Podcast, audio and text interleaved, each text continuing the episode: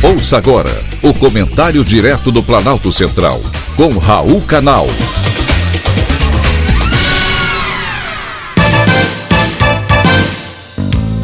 Queridos ouvintes e atentos escutantes, assunto de hoje é preciso transparência. O Brasil precisa de transparência das contas públicas, das agendas de trabalho dos gestores, das contratações. Porém, não é isso que acontece no país. Dos 27 estados, apenas 5 ganharam a classificação de ótimo na transparência em seus governos estaduais. Foram eles: Espírito Santo, Minas Gerais, Paraná, Rondônia e Goiás. Outros 12 foram classificados como bom, 7 como regular e 3 como ruim: Sergipe, Acre e Pará. O ranking inédito é da Transparência Internacional, divulgado no início do mês, e que analisou o trabalho dos 27 governos estaduais. O índice mostra que nenhum estado brasileiro publica informações completas sobre o uso das verbas de emendas parlamentares, apenas para citar um exemplo.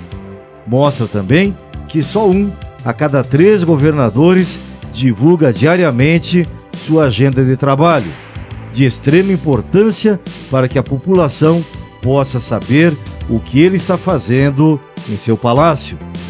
Das 27 unidades da federação, só sete publicam antecipadamente os compromissos diários dos chefes do Executivo Estadual: Distrito Federal, Espírito Santo, Goiás, Rio de Janeiro, Rio Grande do Sul, Rondônia e Santa Catarina.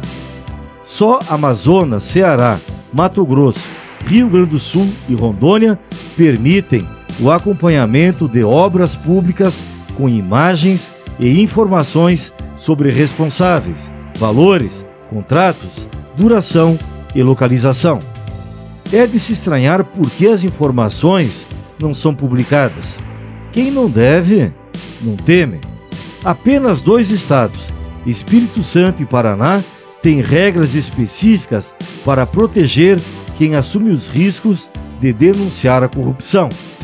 Garantir a proteção de quem denuncia irregularidades e injustiças no serviço público é uma das melhores formas de empoderar a sociedade para que ela exerça o controle social e contribua para a melhor aplicação dos recursos públicos.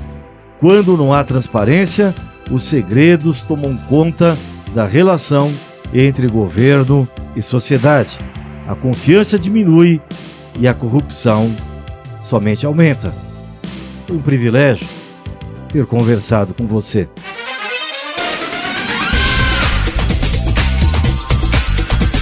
Acabamos de apresentar o Comentário Direto do Planalto Central, com Raul Canal.